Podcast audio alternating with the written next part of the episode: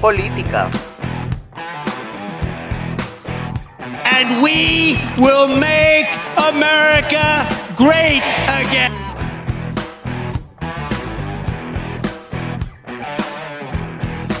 Religión. Si usted está jugando con todas estas cosas y no entiende la importancia de la cruz, usted no entiende lo que Cristo hizo. Usted ve a Cristo muriendo por usted. Si eso no quebranta su corazón de piedra, no sé qué lo va a romper.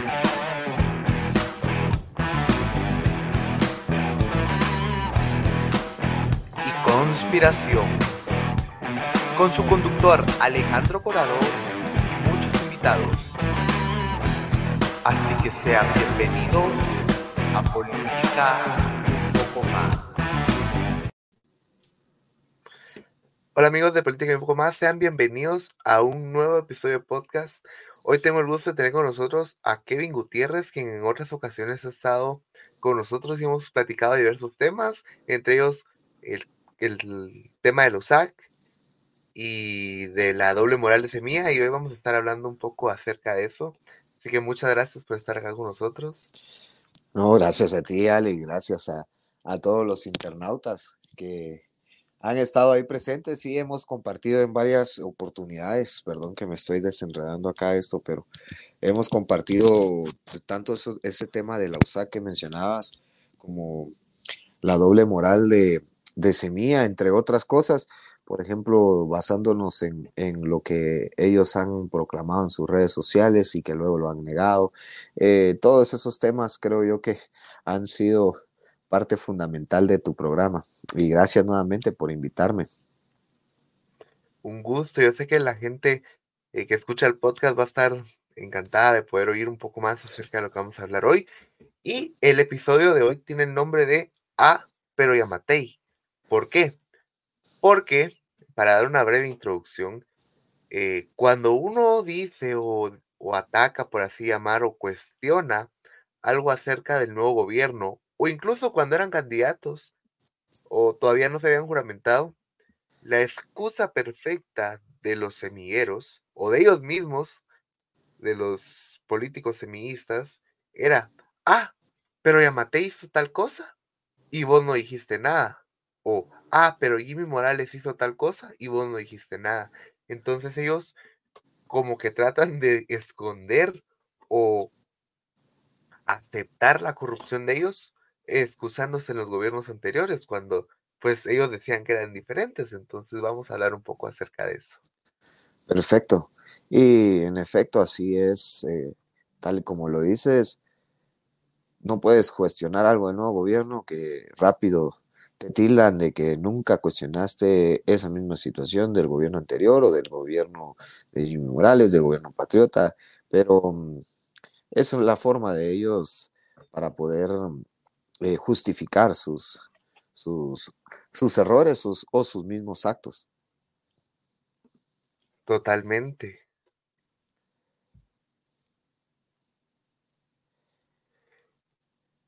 Y pues bueno, antes de, de- de iniciar el eh, detrás de cámaras, me estabas contando eh, que había una nueva forma, había un nuevo, una nueva secretaría eh, que habían impulsado, si no mal recuerdo, el día de ayer, ¿verdad?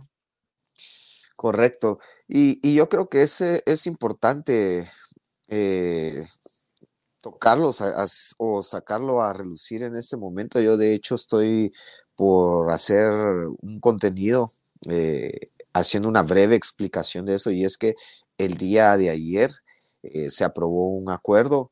el acuerdo precisamente habla sobre reformas de, de la Secretaría Privada de la Presidencia de la República y es el acuerdo 1-2004, eh, perdón, perdón, rectifico, rectifico, es el acuerdo gubernativo 32-2024, en el cual hace reformas al reglamento orgánico de la Secretaría Privada de la Presidencia. Y es aquí en donde debemos de poner bastante ojo, porque mm, realmente están aprobando otras cosas en el Congreso que son de utilidad, como por ejemplo la ley eh, que recién aprobaron el día de ayer y se hizo tendencia, se hizo noticias. Eh, no he leído bien ahí para sacar un análisis y mencionar lo que pienso de ella, pero, pero eso está haciendo de que noticias o acuerdos o o ciertas decisiones que estén tomando en el Ejecutivo no reluzcan tanto como por ejemplo este acuerdo gubernativo que recién fue publicado el día de ayer en el diario Centroamérica, en el cual establece cómo queda conformada la Secretaría Privada de la Presidencia. Y si nos vamos un poquito ya al fondo de, este reglamento, eh, hace una reforma de cómo se encuentra la estructura. Y me llama mucho la atención de cómo es que tratan de difuminar un nuevo Consejo de Ministros, un nuevo centro de gobierno, como lo llamaban en el anterior gobierno de Yamatei, que cuando crearon el centro de gobierno tenía ciertas eh, funcionalidades en las cuales iban basadas directamente a la presidencia y a los ministerios. Pues esta, eh, eh, esta reforma más o menos tiene, eh, o se podría decir que entre un 80% de similitud con este centro de gobierno del gobierno de Yamatei. Entonces es aquí donde nos preguntamos, tanto que cuestionaron el centro de gobierno de Yamatei con este señor Miguel Martínez, como para que ellos vengan y crean y, creen eh, nuevas subsecretarías, que son eh, tres subsecretarías, las cuales van desarrolladas y eh, y en funciones como un centro de gobierno. Entonces, esto es lo que a mí me llama la atención, cómo es que este, este gobierno de Arevalo sigue cometiendo los mismos actos que tanto recriminó, que tanto criticó y que ahora pues los comete y trata de justificarlos como ya estamos acostumbrados a, través de los medios sociales. Entonces yo no sé si puedo compartirte eh, parte de aquí de mi pantalla para para poder eh, presentarlo al público y que puedan verlo más o menos uh, como un breve análisis o, si ellos también desean verlo ya de forma más directa, pueden descargarlo como el Acuerdo Gubernativo 32-2024. Entonces, sale, no sé si puedo... puedo por favor, adelante. Ahorita te comparto, solo déjame que... Presentar, aquí está.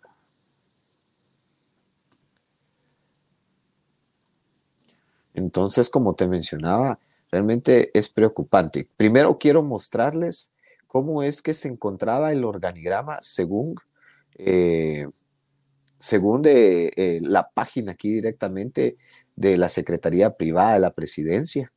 Esta página todavía no ha sido actualizada, pero acá pueden ver ustedes que se conformaba por el secretario privado y luego sus unidades que ya son más específicas en cuanto a funcionalidades y posteriormente los subordinados solamente teníamos dos subsecretarías, dos subsecretarías, que es eh, la de Asuntos Políticos y la subsecretaría administrativa.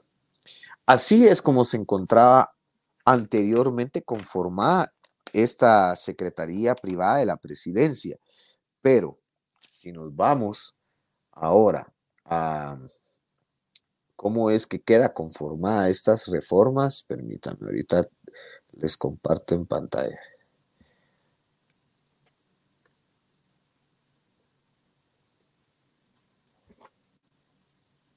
Aún me cuesta un poquito esto de, de, presentar, de, compartir pantalla y todo eso. O sea, perdónenme, no soy muy experto, pero ya poco a poco, conforme me vayas invitando, Ale, me voy a ir haciendo ahí un poquito de más experiencia. Permítame.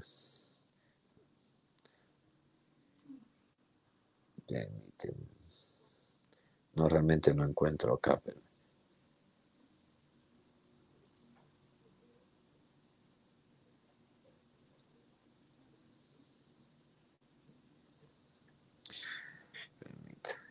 Yo creo que aquí está. Ok. Y es que, cabal, como decías, es una forma de centro gobierno, centro gobierno que ellos tanto criticaron. Exacto. Exacto. Y se rasgaban las vestiduras ah, y ahí es donde volvemos a lo mismo. Ahora que uno diga algo de este centro de gobierno, lo primero que van a decir, Ah, pero con Yamatei no decías esto. Cosa que no pueden probar que no decíamos esto. Personalmente yo nunca eh, apoyé una candidatura, mucho menos un gobierno de Yamatei. Eh, y ahora los semilleros dicen, ah, pero vos eras aliado de Yamatei, vos eras cómplice de Yamatei, cuando ni siquiera ah, lo apoyé en campaña.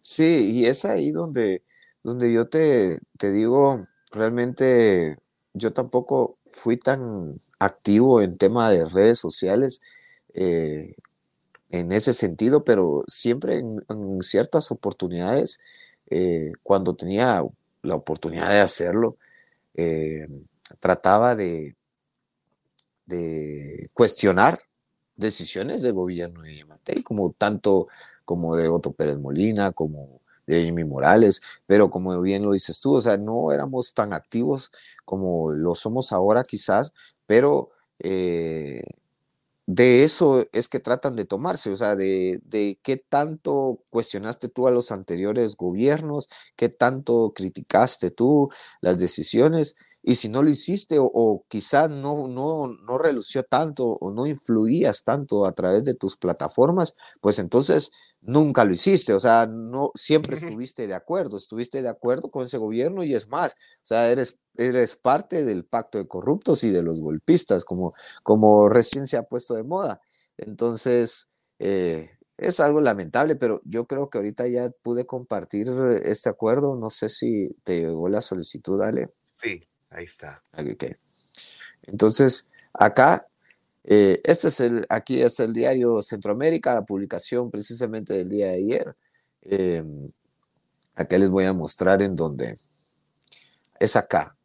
Aquí está acuerdo gubernativo número 32-2024, eh, los considerando, que obviamente son parte de cada, de cada uno de, los acuerdos nuevos que van surgiendo en cada gobierno. Eh, y acá acuerda el reglamento orgánico interno de la Secretaría Privada de la Presidencia, en la cual tiene por objeto establecer la estructura organización, funciones y los mecanismos de coordinación de la Secretaría Privada de la Presidencia y las disposiciones correspondientes para el eficiente y eficaz cumplimiento de sus funciones. Si nos vamos nosotros acá al artículo 4, en donde indica las autoridades que tendrá la Secretaría Privada, eh, son, son cinco las que menciona. El secretario privado de la presidencia como tal, un subsecretario de gestión estratégica, un subsecretario de diálogo político y gobernabilidad y un subsecretario de análisis político. También se agrega un subsecretario administrativo. Nos damos cuenta y si regresamos un poquito atrás de lo que estábamos platicando, eran dos subsecretarías que existían en el gobierno anterior, que tanto se cuestionó, que tanto se criticó, que derivado de la Secretaría Privada se creó el centro de gobierno y que fue cuestionado incluso por propios candidatos a la presidencia, de que eso era, era inaudito, que era algo que no iba a servir, que iba a ser infuncional. Y yo no estoy, y quiero aclarar, yo no estoy en la postura de decir si yo estaba de acuerdo o no. O sea, yo eh, simplemente eh, estoy haciéndolo ver de que todos estaban en desacuerdo. Incluso podría incluirme yo en ese desacuerdo. Pero acá ya estamos viendo que el gobierno de Bernardo Arevalo ya está agregando cuatro subsecretarías. De dos subsecretarías estamos pasando a cuatro subsecretarías. ¿Y cuáles son sus funciones? Acá las vamos a encontrar. Más, más adelante en, en los artículos posteriores vamos a encontrar atribuciones en el artículo 7, atribuciones del subsecretario de gestión de estrategia, y vamos a ver que es atender los asuntos de relaciones políticas delegadas por el secretario privado de la presidencia, apoyar en definición, monitoreo, evaluación, o sea, son atribuciones que realmente no son tan cuestionables porque eh, son similares a las que estaban anteriormente, pero si nos vamos a, a las otras funciones de las otras subsecretarías, que para mí, o sea, son totalmente innecesarias. Por ejemplo, aquí en el en las atribuciones que va a tener el, el subsecretario administrativo en el artículo 19. Acá lo pueden ver. Eh, será nombrado y removido únicamente por el presidente de la República y sus atribuciones coordinar la dirección de actividades administrativas de la Secretaría de la Presidencia, supervisar acciones de planificación, ejecución y el control, eh, velar y supervisar porque el patrimonio de la Secretaría de la Presidencia, o sea, nos vamos a todas estas funcionalidades que son similares, o sea, hay como un traslape de funciones. ¿Cuál es el objeto de, entonces de tener dos subsecretarías más si van a tener las mismas funciones similares, que es obedecer la Secretaría Privada de la Presidencia, que es obedecer y desarrollar eh, eh, planificaciones para la eh, Subsecretaría de la Presidencia. Todas las subsecretarías tienen el mismo rol, el mismo rol, o sea, tienen demasiada similitud, pero no es eso, o sea, lo que, lo que realmente es lo que deja como como impactante, sino a las atribuciones que tenía el centro de gobierno, que tanto cuestionó este gobierno de Semilla, eh, que tanto fue cuestionado por la bancada de Semilla, que tanto fue cuestionado por el propio señor Bernardo Arevalo y por el propio Samuel Pérez, quienes son los que fungen como líderes dentro de ese movimiento. Entonces, si, si analizamos eh, de hecho cómo es que estaba conformado el, centro de gobierno, nos vamos a dar cuenta, yo quiero compartir otra parte, permítanme, ahorita voy a compartir el acuerdo en el cual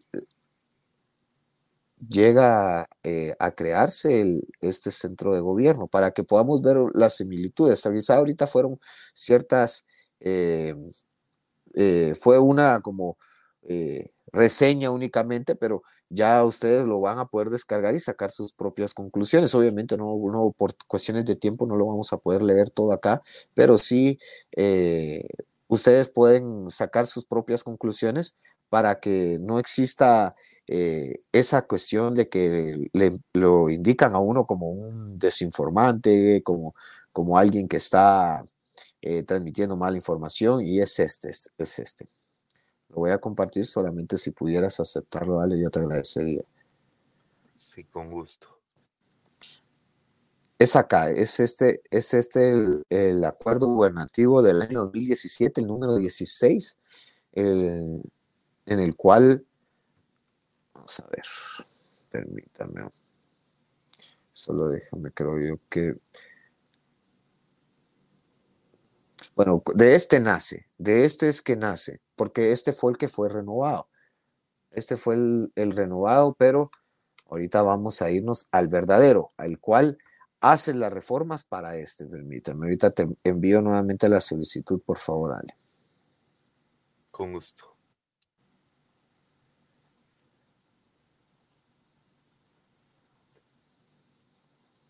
Y sí, mientras, y como decías anteriormente, mientras eh, se discutía lo de la ley, eh, eh, perdón, el decreto 5082, y toda la gente, unos a favor, otros en contra,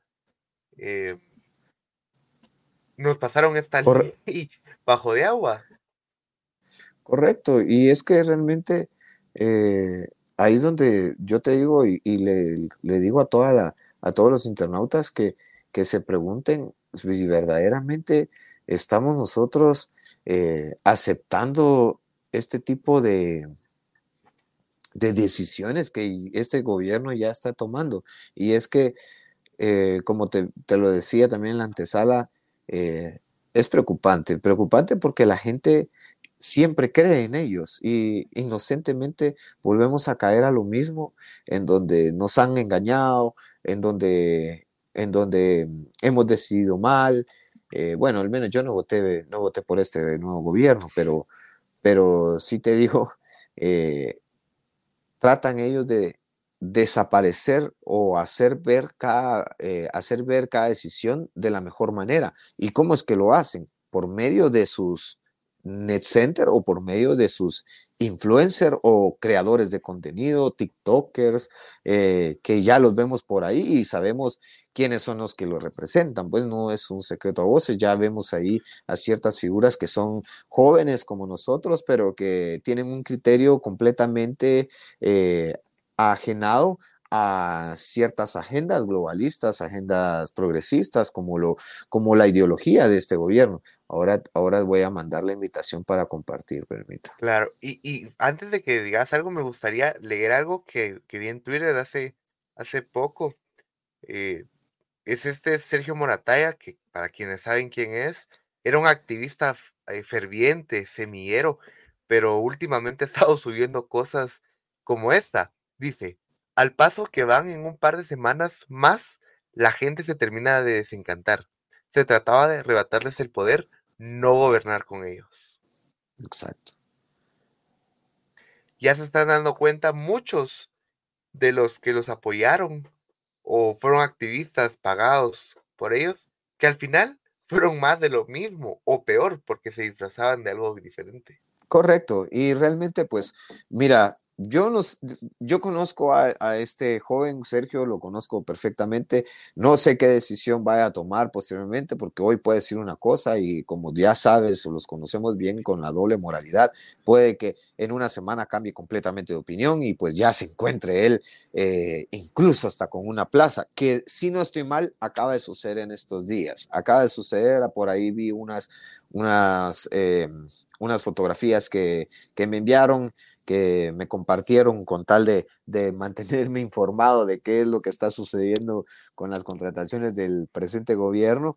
Y por ahí estaba figurando este, este señor, Sergio Morataya, al cual pues no me extrañaría que ya lo hayan sentado ya, le hayan dicho, bueno, mira, queremos que trabajes para, para el Estado, eso sí, tienes eh, como trabajo principal, aparte de las que debe de cumplir dentro de sus términos de referencia el contrato del Estado, su función principal va a ser el mantener disque informado al pueblo guatemalteco. Y digo disque informado porque eh, ellos van a hacer ver bien las decisiones, como bien te lo decía, del gobierno. Aún estén mal, aún nos estemos despedazando como país, ellos van a decirle al pueblo de Guatemala, no, todo está bien, todo está bien, no, que esto no afecta a mí, no, que esto es culpa del pacto corrupto, no, que esto, esto y lo otro. Entonces ahí es donde empieza eh, el tema de la desinformación pagada, que es la forma de los gobiernos globalistas progresistas,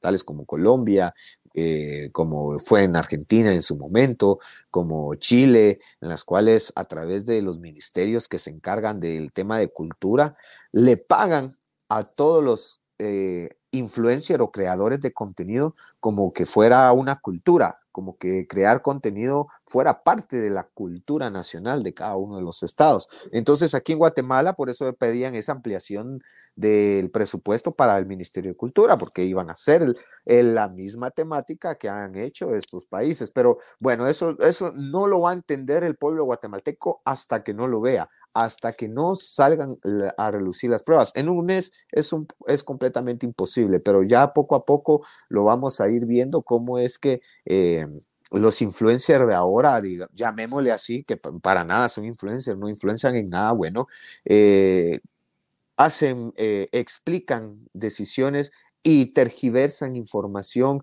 y que si uno de los que están en, en el Congreso de la República representando un curul hace una opinión exponiéndolo, tratan de funarlo diciéndole que él, porque es del parte del pacto de corruptos y es porque es diputado de Vamos, porque es diputado de Valor, porque es diputado de, de Cabal, porque es diputado de todos los partidos que para ellos conforman el pacto de corruptos, o sea, no, no, no, no son escuchados y que no tienen, no tienen voz.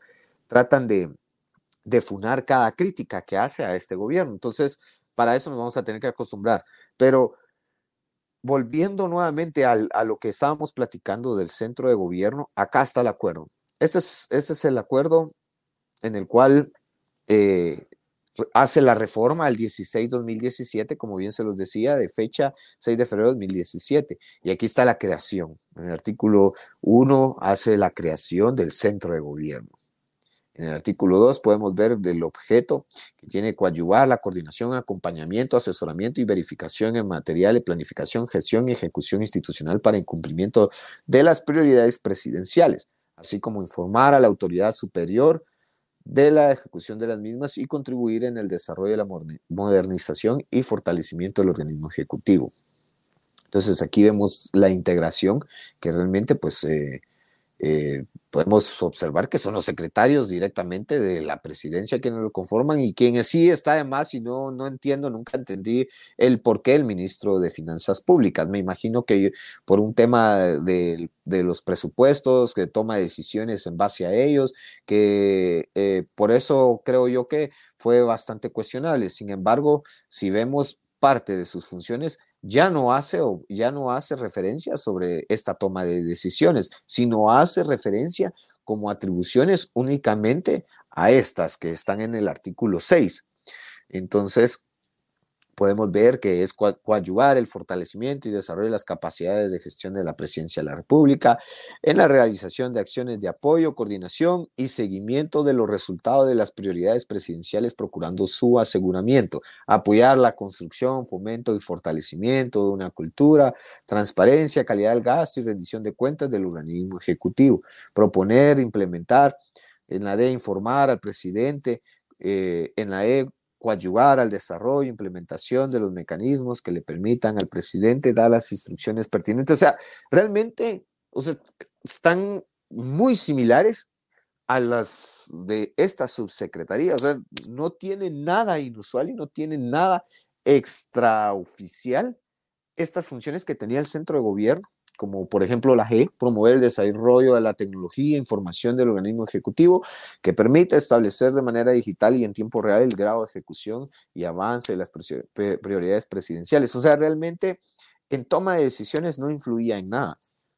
realmente podríamos decir que un centro de gobierno era innecesario por tema de presupuesto y gasto público, porque esto conlleva un presupuesto adicional, entonces completamente innecesario. Ahora veamos eh, por qué este gobierno ahora crea dos subsecretarías más de las dos ya existentes. Es decir, ahora van a ser cuatro. ¿Y qué gasto va a representar eso dentro del Estado de Guatemala?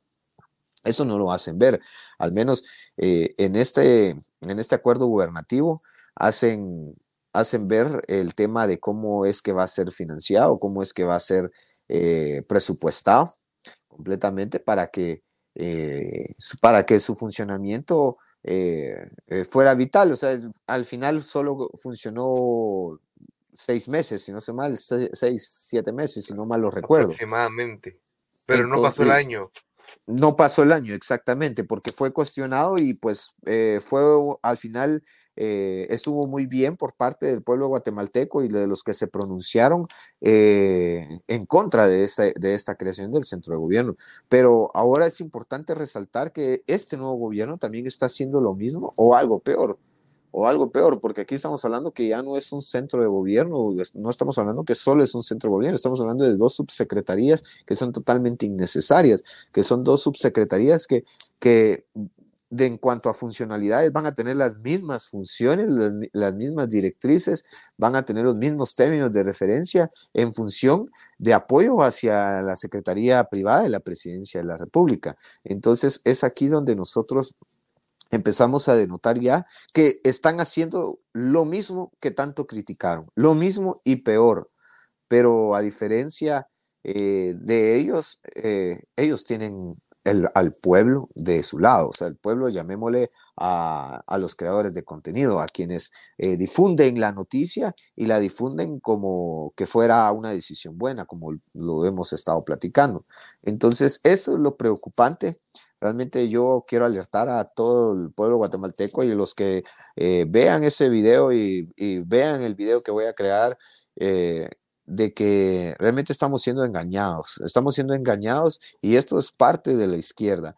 Los gobiernos anteriores fueron lo peor de, corruptos, fueron lo peor de mentirosos, pero este gobierno llegó con una máscara nueva, con a querer cambiar las cosas, pero no para, para la mejor manera, sino a cambiar las cosas a su beneficio. Y es lo que estamos observando ya desde el simple hecho que hayan negociado con personas que han estado dentro del pacto de corruptos, como ellos lo, llaman, eh, considero yo de que ya empezaron con decisiones malas, con el simple hecho de que en el Congreso de la República hayan repartido el tema de la Junta Directiva bajo intereses espurios y bajo intereses internacionales, comprando la voluntad de diputados, porque no es un secreto eso, y, y lamentablemente es algo imposible de probar, pero eh, la voz que corrió dentro de cada uno de los pasillos del Congreso de la República es de que quienes votaron a favor de la Junta Directiva que estaba proclamando el movimiento Semilla, eh, dígase sí, movimiento Semilla, eh, era financiado aproximadamente eh, por cada uno de, eh, de los votantes un millón doscientos mil quetzales. Entonces, por la otra parte, quizá eh, también de la misma manera, porque eso es algo que realmente a uno como guatemalteco no le consta, pero, pero que no es un secreto y que son las, las voces, como bien te lo decía, que, que uno llega a, escuchar. Entonces, por la otra parte, de la misma forma, pero eh, ¿quién se vende como el mejor postor? Eh, el lado de Movimiento Semilla. Ellos se venden como, como la lucha del pueblo, como la voluntad del pueblo, como los democráticos, pero ¿de cuál democracia? Si están haciendo lo mismo que han hecho los otros durante años, solamente que aquí hay intervención extranjera. Entonces, eh, creo yo que debemos de poner mucho ojo y cuidado a cuáles son los intereses de esta intervención extranjera. Siempre lo he dicho, eh, un claro ejemplo eh, que, coloco siempre o que menciono es el gobierno de Nayib Bukele, cómo es que él eh, se alejó o alejó más bien a todas estas organizaciones internacionales. Muchos quieren un gobierno como Nayib Bukele, pero estamos lejos, estamos lejos de, serlo, estamos muy lejos porque aquí eh, ya estamos eh, llegando a, a colonizarnos de cierta manera que hasta llegaron a sentarse al podio de pleno eh, personas eh, de Estados Unidos, pues entonces creo yo que eso no, no lo había visto, no, no, tenía yo una imagen de eso en, los, en los últimos 10, 12 años, que, de los cuales yo tengo razón de ser en cuanto a esto, este tema de política, pero eh, ese gobierno desde el primer día ya estaba sentando a personas gringas en los podios de, del Congreso de la República. Entonces, eh, desde ahí podemos partir cómo es que vamos a ser colonizados ya. ¿Sabes qué es lo gracioso? Que ellos siempre atacaron de vendepatrias al licenciado Enrique Degenhardt, a la diputada Sandra Jovel, al expresidente Jimmy Morales, por aquel acuerdo que hicieron con el presidente Trump del tercer país seguro en Estados Unidos. Pero no dice que es vendepatrias poner la bandera de los Estados Unidos junto con la de Guatemala. Casi que creo que fue el primer día, como mencionabas, en el, Correcto. En, el palacio. Sí, es que lo, se notaba ya desde el tema de campaña, creo que lo habíamos platicado, por qué la intención eh, de la OEA, eh, por qué el secretario Almagro eh, tenía tanto interés en, estar en esta elección, era por eso, porque realmente su candidato era Bernardo. O sea, quien iba a responder a sus intereses es Bernardo. Entonces, era por eso que veíamos tanto a la intervención.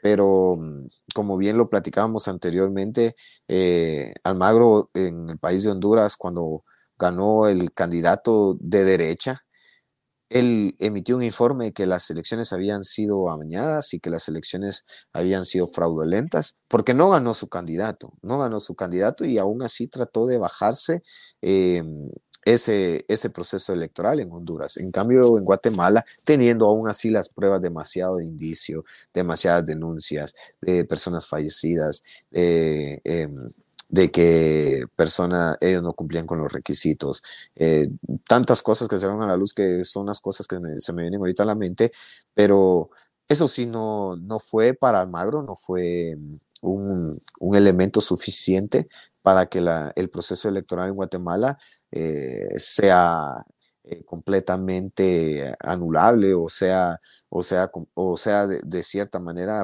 eh, fraudulenta. Para, para él, en este, en este proceso electoral, eh, fue todo, todo completamente democrático y fue el pueblo el que eligió y en la primera vuelta fue el pueblo el que se manifestó y, y que la democracia prevalezca y ya sabemos, ya estamos acostumbrados al tipo de, de narrativas que, que nos han dejado.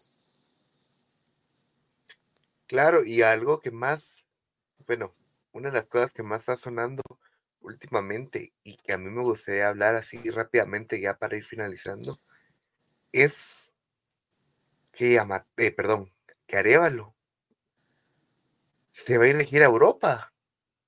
Exacto, correctamente. No ha pasado casi un mes, ha pasado un mes de gobierno y ya va de gira a Europa.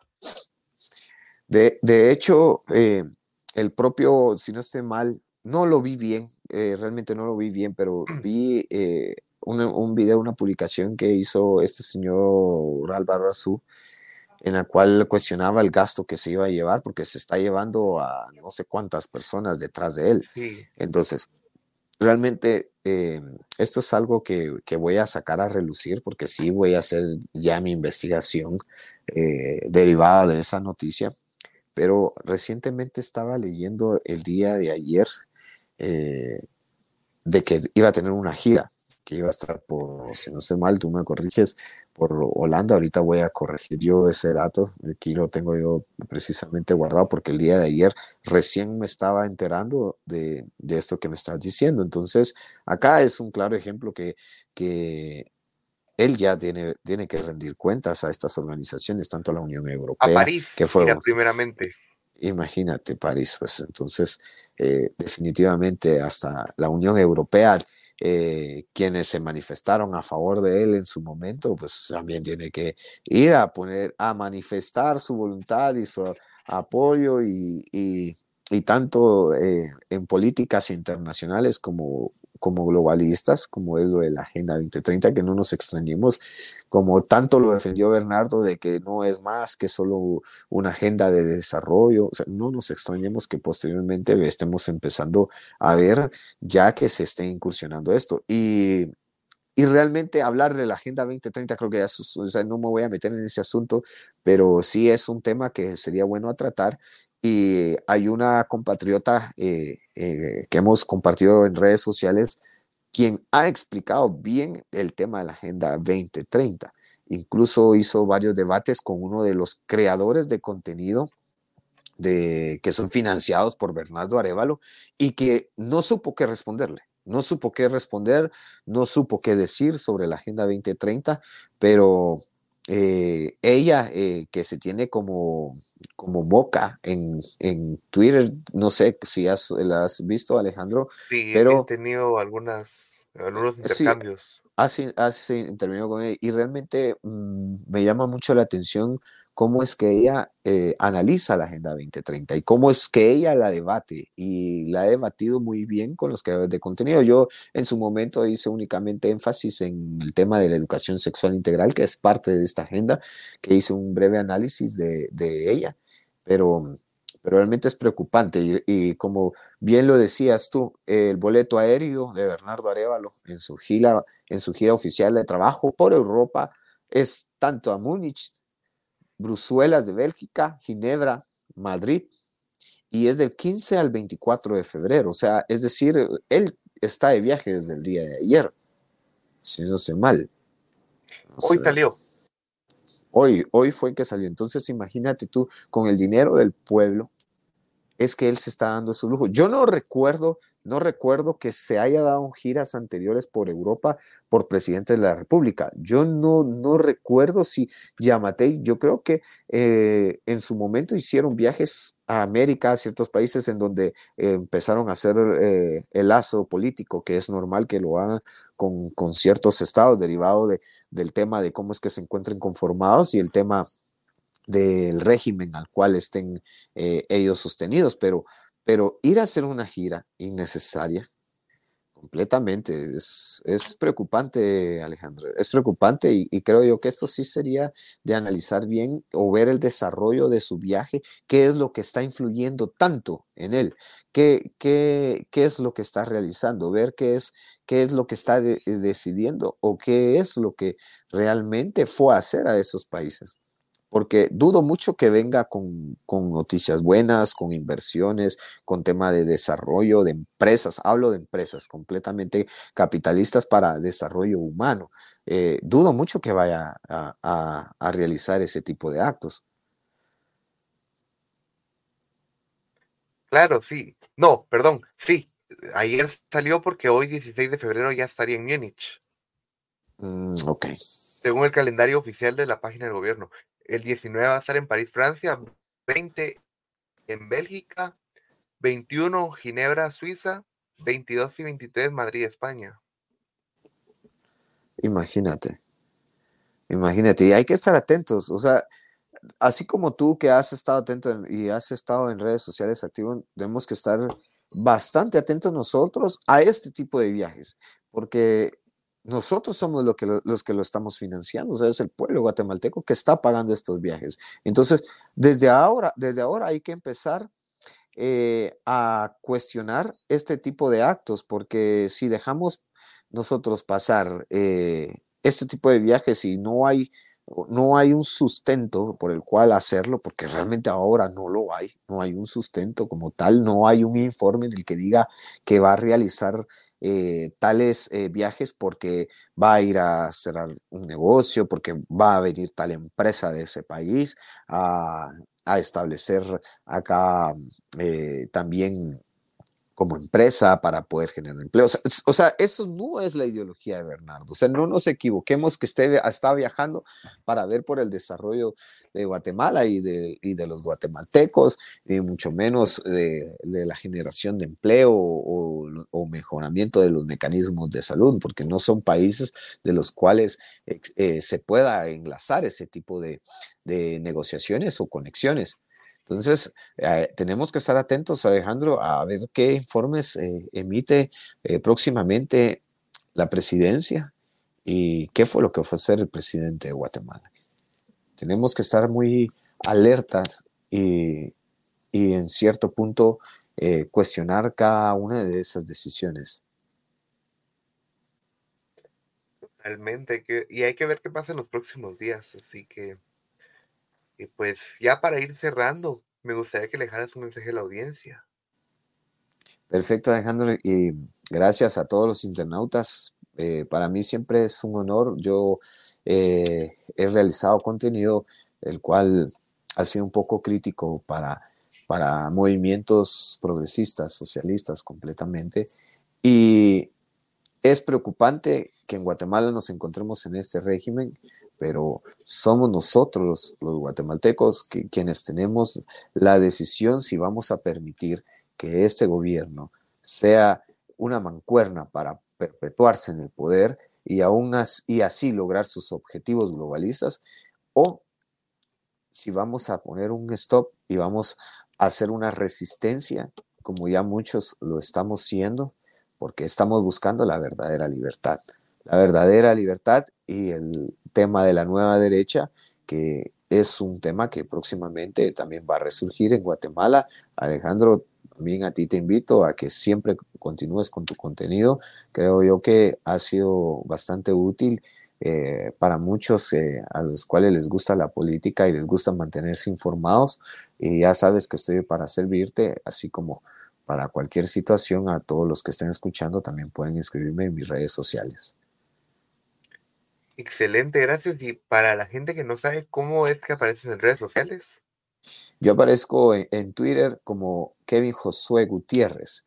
Eh, mi user es eh, Kevin eh, Gutiérrez Kevin 95 y en TikTok que recién estoy empezando a usar esa plataforma como Kevin Josué Gutiérrez también como Kevin Guti. Excelente y pues Muchísimas gracias. Sí, hay que estar pendientes de lo que vaya a hacer el gobierno actual. Y para la gente que todavía está entre, ¿será que cuestiono? ¿Será que digo? ¿Será que hago esto?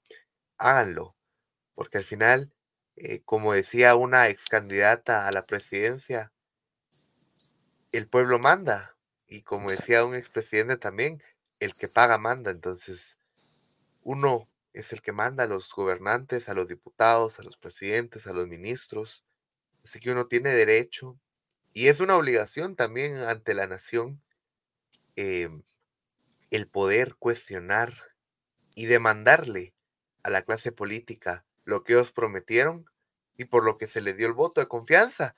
Porque varias gente sí votó por ellos al final de cuentas y los apoyan Exacto. aún, porque es temprano para ellos, pero eh, pues sigamos adelante, esperemos que al final todo surja bien para Guatemala y pues nada, muchísimas gracias por estar con nosotros. Gracias a todos. Que tengan buen día. Nos vemos en un próximo episodio de Política y un poco más. Perfecto.